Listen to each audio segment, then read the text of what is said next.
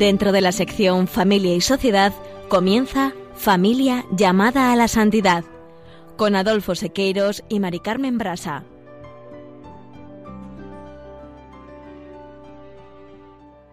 Muy buenas tardes, queridos oyentes de Radio María y familia Radio María. Bienvenidos al programa Familia llamada a la Santidad. Buenas tardes, con alegría compartimos con todos ustedes el programa 176.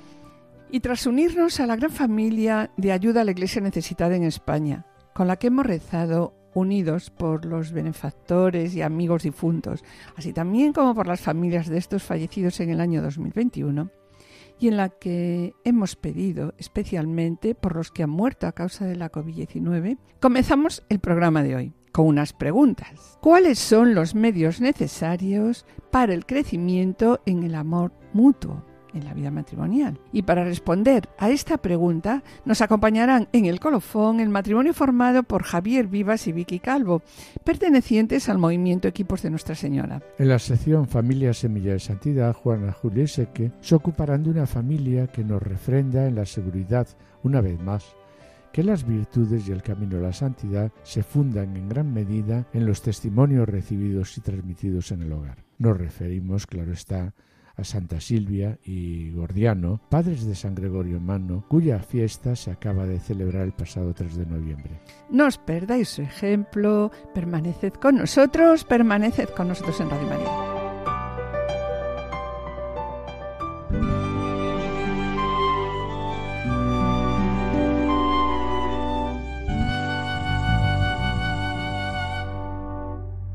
En programas anteriores nos hemos planteado una pregunta. ¿Qué es la espiritualidad conyugal?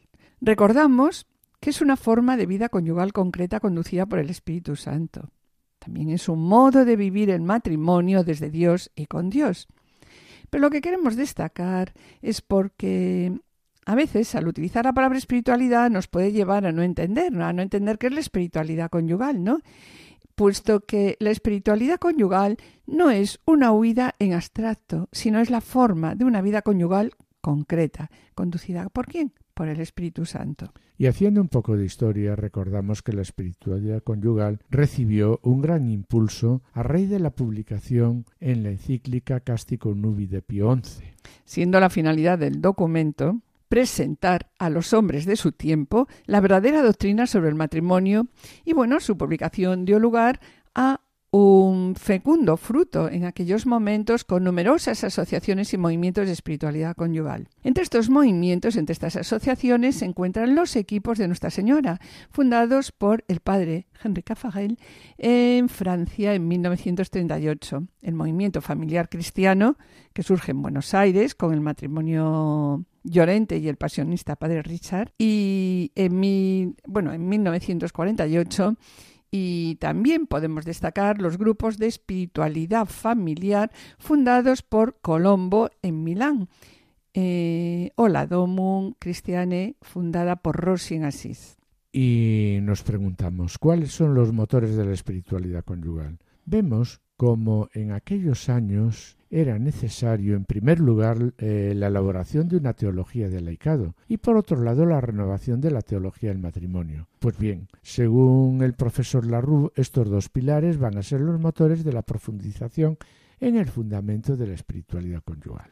Tampoco, Adolfo, podemos olvidarnos que la Gaudium et Spes del Concilio Vaticano II confirma este proceso renovador al presentar el sacramento del matrimonio desde una teología del amor y una perspectiva pues, más personalista. Pero es verdad que la aplicación del término vocación como la llamada que Dios hace, que Dios nos hace a todos, va a favorecer la comprensión del matrimonio como que, pues como una vocación y por tanto como una llamada a la santidad conyugal. Y sobre el fundamento de la espiritualidad conyugal destacamos las grandes aportaciones de Juan Pablo II en sus catequesis, publicadas los miércoles a lo largo de cuatro años, la exhortación Familiares Consortio y numerosas publicaciones sobre el amor humano y la teología del cuerpo que constituyen, sin duda, la base doctrinal de la espiritualidad conyugal y del amor bueno, pues como síntesis podemos decir que la espiritualidad conyugal, y lo volvemos a repetir, es el modo de vivir en el matrimonio el ideal evangélico que Cristo propone a todos los discípulos.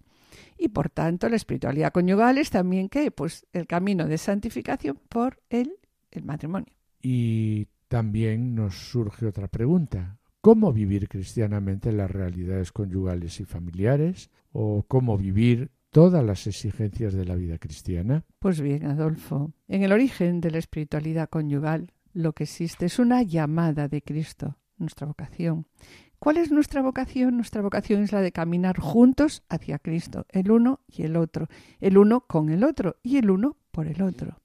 Podemos definir de nuevo que la espiritualidad conyugal la podemos definir no pues como el arte de vivir en el matrimonio, el ideal evangélico que Cristo propone a todos sus discípulos. Y sobre esta santidad de vida que supone eh, la espiritualidad, tanto espiritualidad matrimonial como espiritualidad familiar, queremos recordar aquí las palabras del Papa Francisco en Amoris Leticia cuando dice esta santidad de vida supone una auténtica espiritualidad, tanto matrimonial como familiar, por la que vivir intensamente los medios de santificación en la propia vocación. Se ha de entender, continúa diciendo, se ha de entender por ella no un modo concreto de prácticas de piedad o determinados acentos en la relación con Dios, sino en una manera familiar de vivir esta espiritualidad. Y bueno, está claro, eso lo hemos comentado, ¿verdad, Adolfo? Muchas veces, ¿no? Sí, sí. Esto está abierto A muchos modos distintos de llevarlo a cabo. Sí.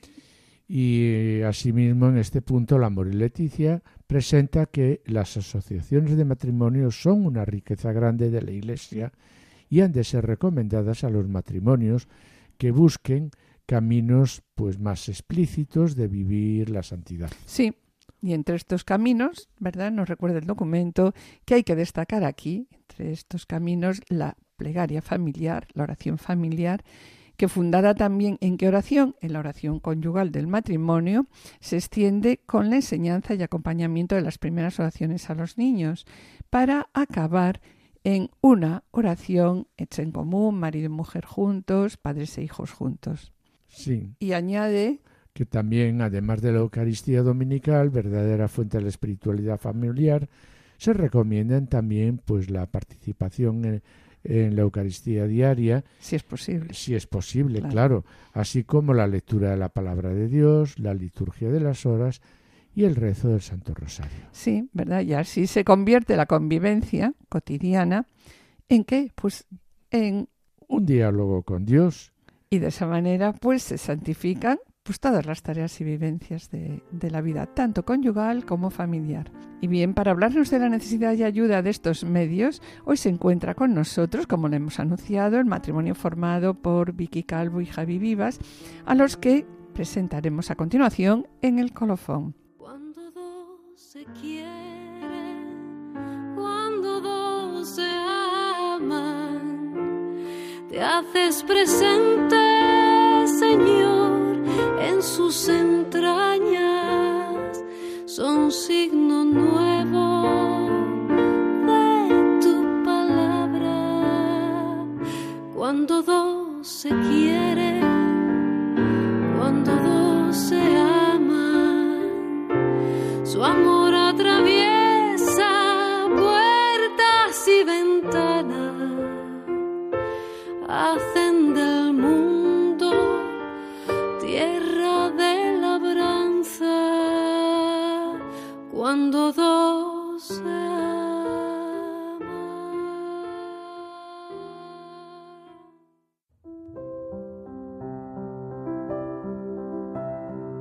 Queridos oyentes y familia de Radio María, estamos en el programa Familia llamada a la Santidad dirigido por Adolfo Sequeiros y quien les habla Mari Carmen Brasa.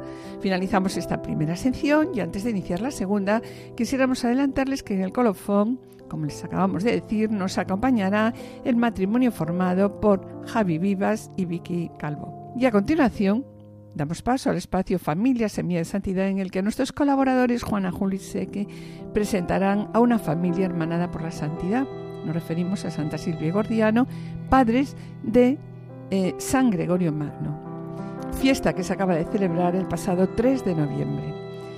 No os perdáis su ejemplo de vida, permaneced a la escucha, permaneced con nosotros en Radio María.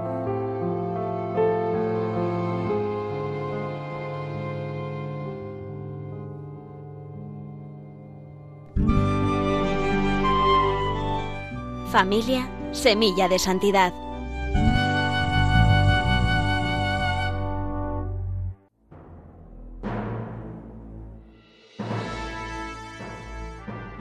Nació Gregorio en una distinguida familia de patricios romanos en el siglo VI, tiempo de especial conflictividad para la cristiandad, tanto en lo religioso, fuertes herejías asaltaban la fe, como en lo político a causa de las invasiones bárbaras. Su padre, Gordiano, era senador romano y poseía una sólida posición social, como demostraba la espléndida villa de Celio en Roma, que constituía su hogar lo que sin embargo conjugaba con un indiscutido ejemplo de austeridad y sabiduría en el gobierno de los asuntos públicos que había cimentado en su conversión al cristianismo. Por su parte, Silvia, con la que se había casado cuando ésta contaba apenas 18 años, de modo parecido al de su marido, supo siempre conciliar su condición de noble con una gran modestia y las exigencias espirituales de una fe profunda, visible, por ejemplo, en su notoria piedad y su gran caridad para con los pobres. De este modo logró contagiar a toda su familia el amor a Cristo resucitado.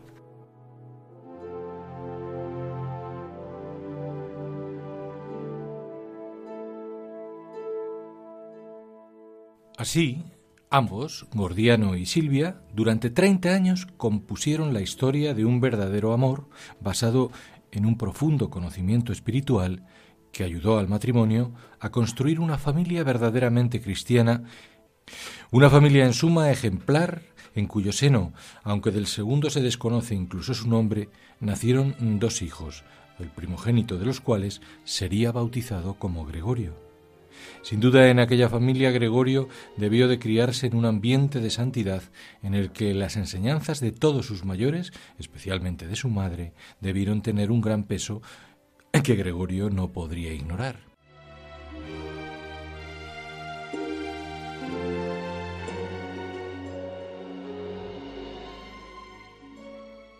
Así sucedió que aunque la formación y las primeras actividades de ambos hermanos siguieron en buena medida los caminos de su padre, Gregorio, en su primera juventud, fue oficial del Imperio bizantino y después prefecto de Roma, lo cierto es que la esmerada educación de Gregorio, estimulada sobre todo por su madre, la profunda vivencia religiosa que había experimentado en el hogar familiar y la conmoción que le producían las miserias del pueblo romano, le hacían sentir cada vez con más fuerza la necesidad de una honda vida espiritual y la aspiración secreta para dedicarse a la oración y la meditación.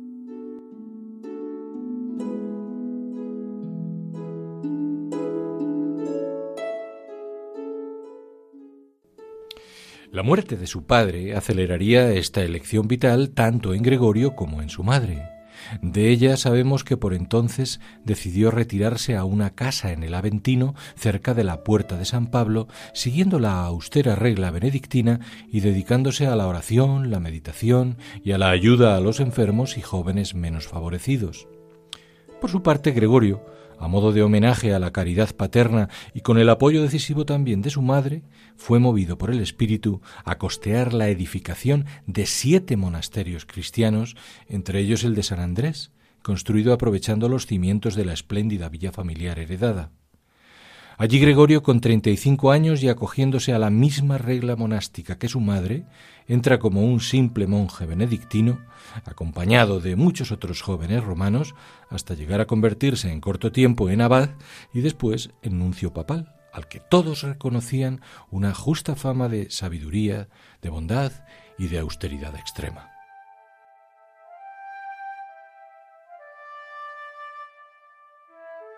austeridad tan grande que su madre, Silvia, con cuidado maternal exquisito, se preocupaba a diario de enviar a su hijo un plato de comida reconstituyente que evitase comprometer su ya de por sí debilitada salud. Amor y cuidado de la madre hacia el hijo estrictamente correspondidos,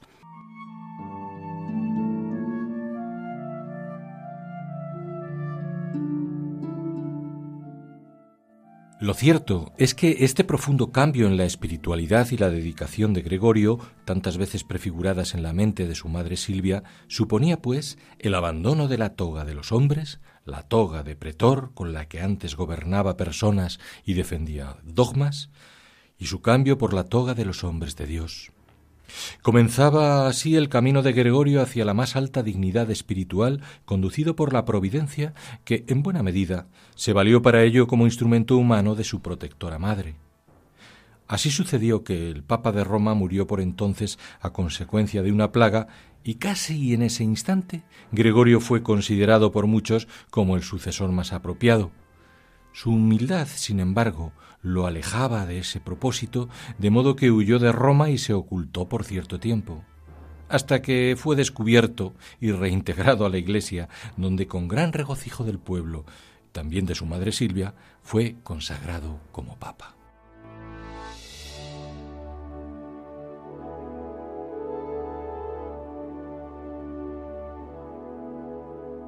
Es a partir de entonces cuando Silvia se hace consciente de que su hijo Gregorio ya no necesitaba estrictamente ni de sus cuidados maternales ni de su guía espiritual.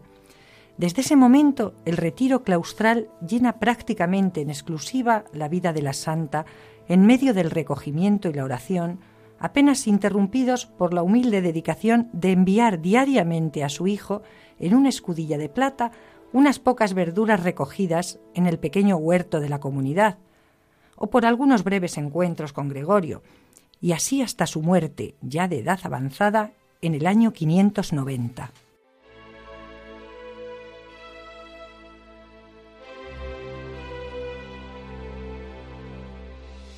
Su tarea como esposa, viuda y madre había llegado a su fin pero el ejemplo de su esposo Gordiano, como el suyo propio, habían alcanzado el fruto más hermoso en las calidades humanas y espirituales del nuevo Papa Gregorio.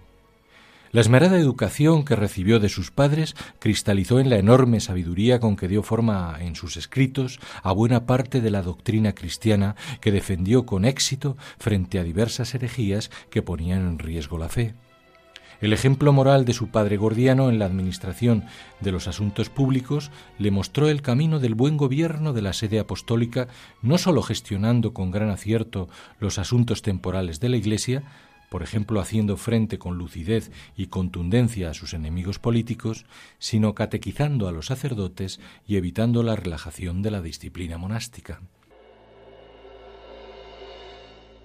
Junto a ello, la religiosidad de sus padres, especialmente de Silvia, le procuró un hondo depósito de sabiduría espiritual que trasladaba a sus predicaciones y a sus homilías, llenas de sentido común y en las que a veces emplea el testimonio vital de su propia madre o de alguna de sus tías. La propia fortaleza espiritual y la firmeza en la fe de su madre Silvia le impulsaron a propagar el cristianismo y la conversión en Inglaterra, Alemania o España. Asimismo, la austeridad y el corazón misericordioso de la Madre, así como su permanente ejercicio de la caridad, se plasma en la orientación amorosa hacia los débiles y los pobres que guió su pontificado. Un pontificado que también se hace reflejo de la humildad de Silvia en el título con que Gregorio quiso marcar su propia labor y que desde entonces han asumido todos los papas en los momentos de máxima relevancia. Siervo de los siervos de Dios todo un leccionario familiar que perfila la imagen del que sería exaltado como doctor de la Iglesia y venerado como santo. Su extraordinaria labor e importancia, incomparable fuente de meditación y de luz espiritual para todo el Occidente, le valió el nombre de El Grande.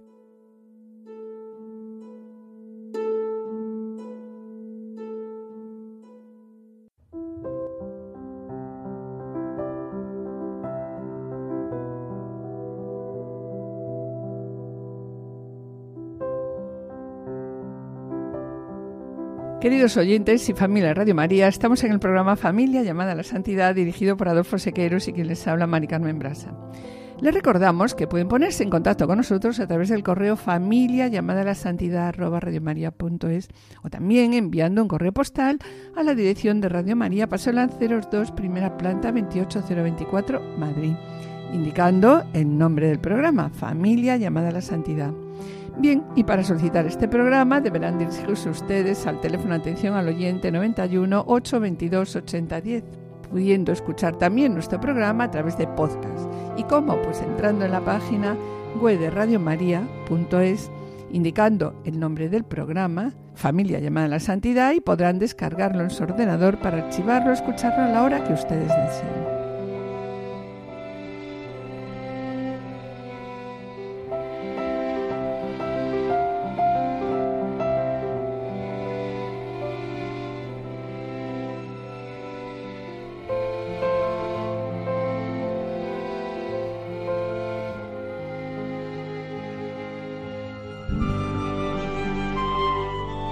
Colofón.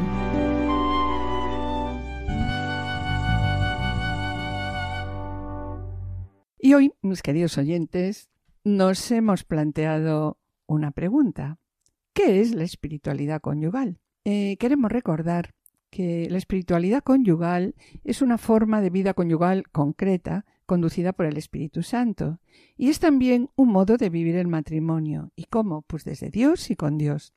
Y bien, para hablarnos de cómo intentan vivir con Dios y desde Dios. Hoy se encuentran con nosotros Javier Vivas y Vicky Calvo.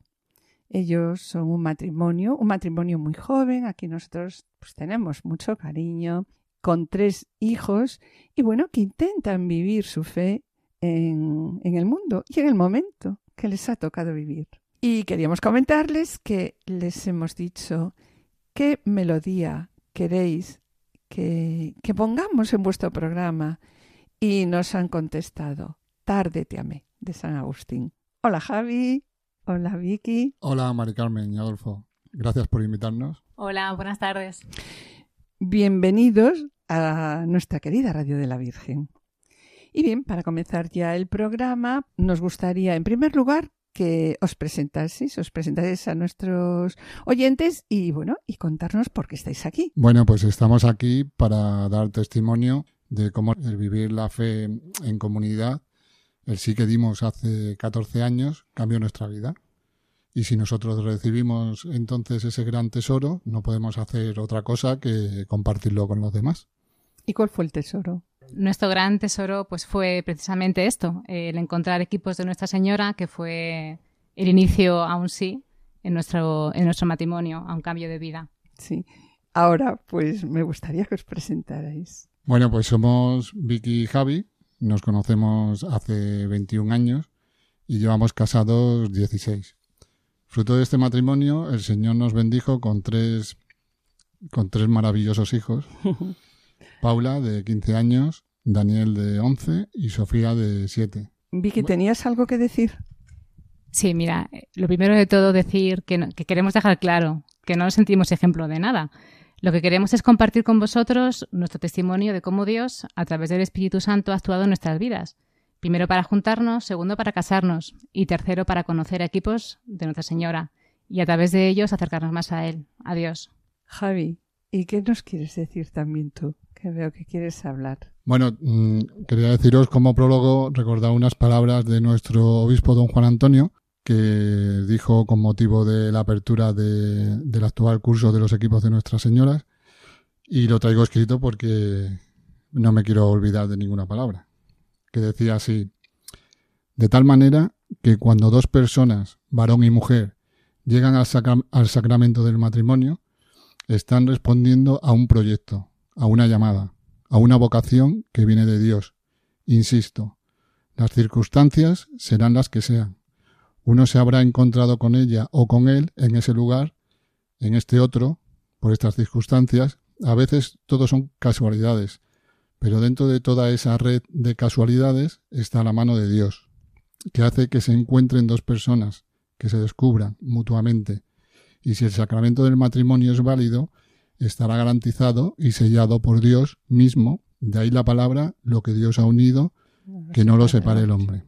Es Dios quien llama, es Dios quien capacita, es Dios quien une y es Dios quien les regala el mismo vínculo suyo con la Iglesia, que es un vínculo de donación total, fiel y exclusivo hasta la muerte, la muerte en la cruz, que es Él, que se recibe como regalo en el sacramento del matrimonio. Pues bien, a partir de estas palabras de, de nuestro obispo, estas ca- casualidades de las que habla nuestro obispo, es lo, lo que también conocemos con el, ap- el apelativo de diosidades. Ah, me gusta, me gusta a mí esa palabra.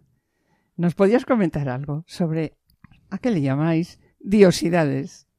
Pues verá, yo te puedo contar un poco la historia de mi vida. En, en los años 90 había un chico, o sea, yo, en un pueblo de Cáceres, que a los 17 años, de repente, le entraron ganas de, de irse de casa y buscarse la vida por sí mismo. No porque estuviera mal en casa o con su familia, ni mucho menos. Simplemente quería volar y, como decía mi madre, dice, ¿qué, qué ganas tienes de, de, de volar, hijo? Yo, yo lo intenté eh, a la hora de ir a la universidad, ¿no? solicitando un acceso a la Universidad de Salamanca para, hacer- para estudiar empresariales, que me rechazaron no, lo no conseguiste irte de casa No, en ese no. momento, ¿no? No, no, me lo rechazaron, ahora sabemos por qué. Porque había más estudios de, de esa materia en, en, mi, En tu comunidad. en mi comunidad, en Extremadura. Así que nada, pues me resigné, seguí en casa estudiando y, con- y continuando con las ganas de volar. Pero bueno, una vez finalizados los estudios, ya con 24 años, había decidido, junto con dos compañeros de carrera, eh, irme a Mallorca. ¿Y Por- por qué a Mallorca? Pues Desde Extremadura. ¿no? lo primero que se vino a la cabeza. La verdad que en ese momento da igual, podía haber sido Valencia, ¿no? Eh, sin embargo, unas semanas antes de, de ir a Mallorca, ¿no? Pues eh, decidí eh, probar en casa de mis primos que vivían en Alcalá de Henares. Y a probar a buscar trabajo allí y tal, y si no me salía y tal, pues me iría a Mallorca con ellos. Qué, qué casualidad, la misma semana y luego la misma semana que, que decidí venir, que era un 15 de septiembre, eh, estaba tomando unas cañas con mi hermano y un amigo y me ofrecieron un trabajo de contable en una empresa de mi pueblo. Algo que era muy tentador. Pero Yo- no te quedaste. No te quedaste. No porque lo tenía muy decidido. Rechacé, rechacé ese trabajo y la verdad que parecía una forma de, de complicarse la vida, ¿verdad? Pues nada, llegué a Alcalá, el, el tema de buscar trabajo me lo tomé como un trabajo, echando currículum, carta de presentación, entrevistas y demás. Entonces lo de internet no existía. En la última, en la última semana de octubre una empresa me dio la oportunidad de empezar a trabajar después del Puente de los Santos en un departamento de contabilidad. Y lo primero que pensé fue, lo conseguí. Qué iluso, ¿no? Qué vanidad tenemos cuando, cuando vivimos de espaldas al Señor eh, y no sabía que esto era solo el principio del, Del plan de Dios. del plan vida. de Dios. Así es. Totalmente. Pues nada, un año después de empezar a trabajar en, en esa empresa, eh, resulta que estaban desbordados de trabajo y necesitaban ayuda. Eh, desde la dirección se decidió contratar una TT, que venía una persona de refuerzo.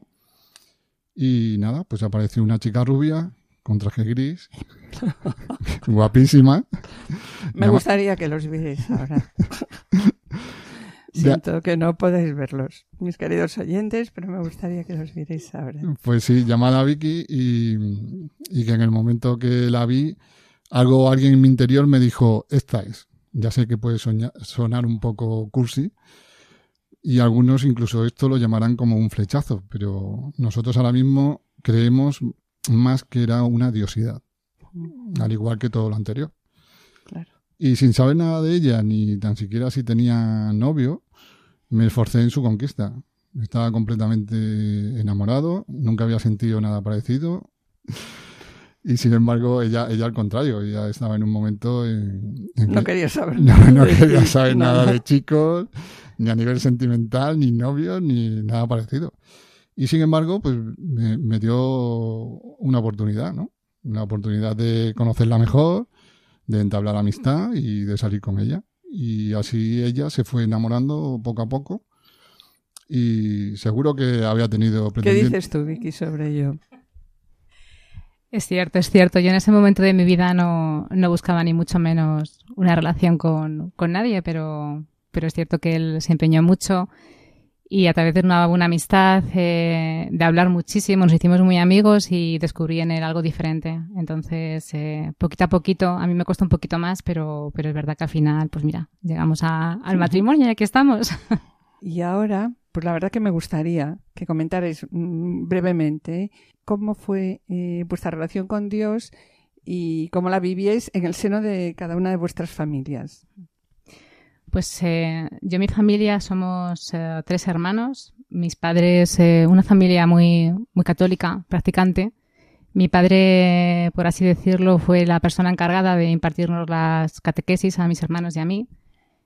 Y bueno, el nombre de mucha fe, pertenecía a Legión de María en su momento y, bueno, la verdad que nos ha enseñado muchísimo. De mi madre recibí un ejemplo de servicio al Señor intensísimo a través del servicio a los demás. Una cuidadora incansable de, de mis abuelos, de, su hermano enfermo. Y esto para mí ha sido un, un gran ejemplo en mi vida, que entre los dos me han dado. Bueno, yo en mi caso eh, vengo de una familia católica, mm, católica típica de pueblo, practicante mi madre, porque mi padre está todo el día trabajando, incluso los domingos. Es verdad en que en sus últimos años ya de jubilado y demás ya participaba también con mi madre. Y bueno, y también un poco de nosotros en juventud, un, un momento que haces la comunión, ya te separas completamente de la iglesia. Y ahora ya pasando a vuestro noviazgo. ¿En qué momento de vuestro noviazgo, o si tuvisteis acercamiento al Señor en esos momentos, o antes o después? Pues mira, durante nuestros cinco años de noviazgo fuimos conociéndonos mucho, pero el uno al otro. Pero desafortunadamente en aquel momento nuestra vida estaba muy lejos de Dios y vivíamos completamente al margen de la iglesia y pues todo esto lo que conlleva. Y a pesar de una educación cristiana que, como hemos comentado, habíamos recibido, pues no nos sentíamos con esa cercanía en el corazón. Así que ahora pensamos que qué tontos, ¿no? Que nos estábamos perdiendo muchísimas cosas. Tarde te amé, hermosura tan antigua y tan nueva. Tarde te amé, tú estabas dentro de mí yo te buscaba afuera. Tú estabas conmigo, pero yo no estaba contigo. Te busqué en las criaturas, fuera de mi interior. Y bueno, ¿y cuándo decidisteis casaros, Javi? ¿Lo conseguiste? Sí, bueno, eh, eso sería más eh, obra del Espíritu Santo. Pero nada, después ya llevábamos cinco años de noviazgo y ya decidimos, pues, eh, eh, teníamos claro que teníamos que dar el paso de casarnos y que tenía que ser por la iglesia. Entonces eh, empezamos con los cursillos prematrimoniales en nuestra parroquia, en Santa María a recibir luego la formación de aquellos matrimonios, ¿no? Eh, los consejos y, y, ayuda desinteresada que nos ofrecieron, ¿no? Y es una, una, una, maravilla. Y también, por supuesto, el sacerdote, don, don Pablo, al que queremos mucho y es nuestro confesor. Sí, durante los días de cursillos, la verdad es que nos sentimos profundamente queridos y acogidos. Y esto pues arrancó de nosotros una necesidad de volver a confesar, de comulgar y, y comenzar una vida nueva, una vida nueva y, y, como punto de partida nuestro, nuestro matrimonio. Porque la misericordia de nuestro Padre siempre es infinita. Él siempre nos está esperando con los brazos abiertos, como, está claro. Pero después de tantísimos años, pues teníamos un duro camino por delante. Entonces, bueno, empezamos poquito a poquito, comenzamos por retomar nuestra, nuestra misa dominical. Tarde te amé, hermosura tan antigua y tan nueva. Tarde te amé, en la creación te busqué y en la inmensidad más cerca.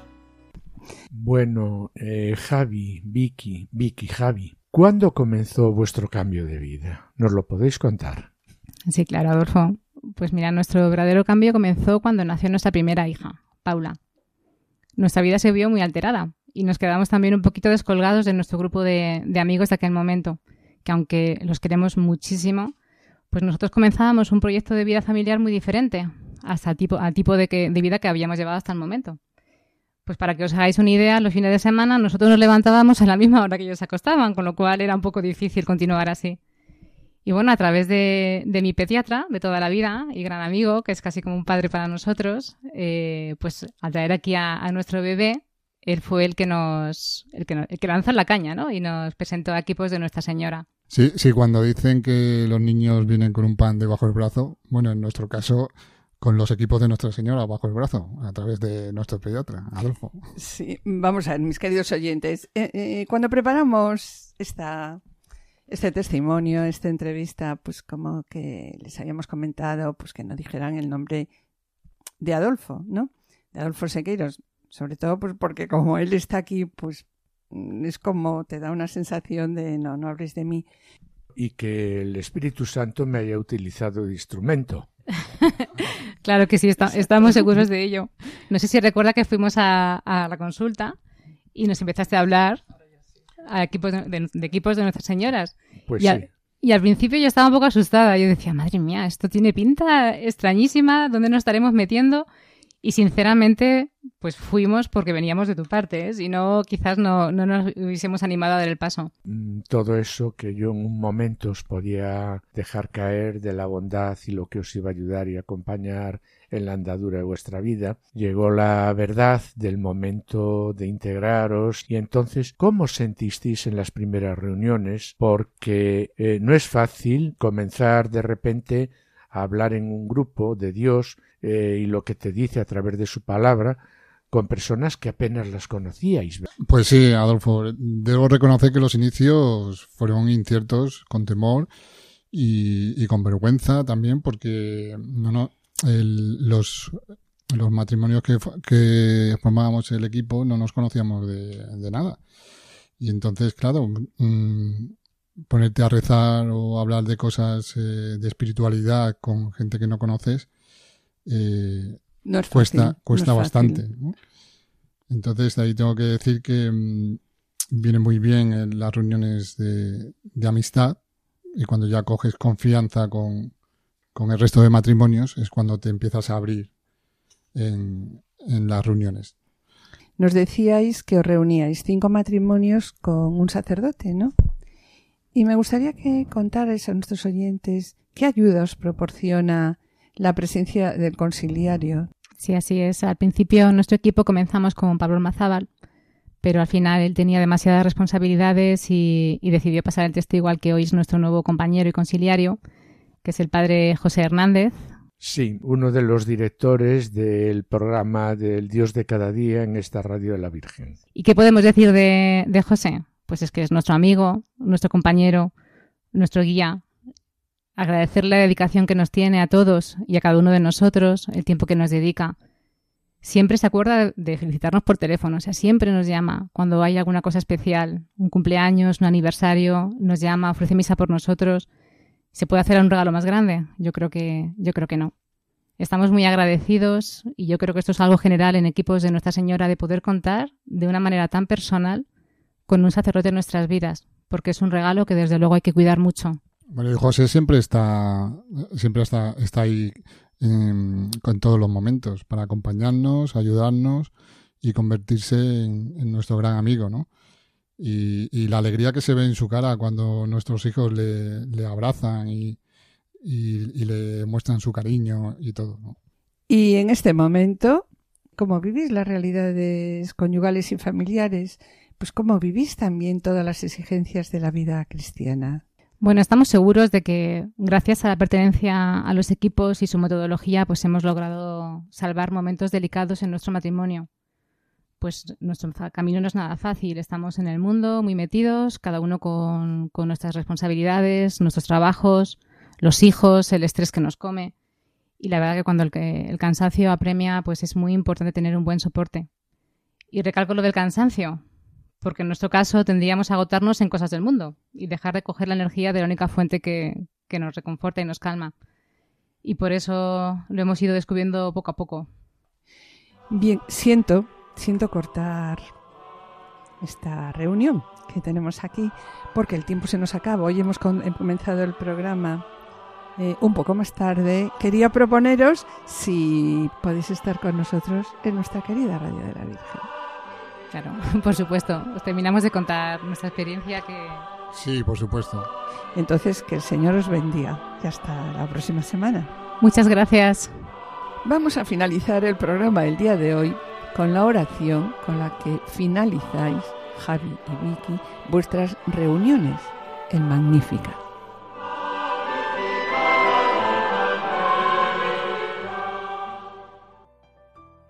Y a continuación Damos paso al programa voluntario. No se lo pierdan, permanezcan a la escucha, permanezcan con nosotros en Radio María.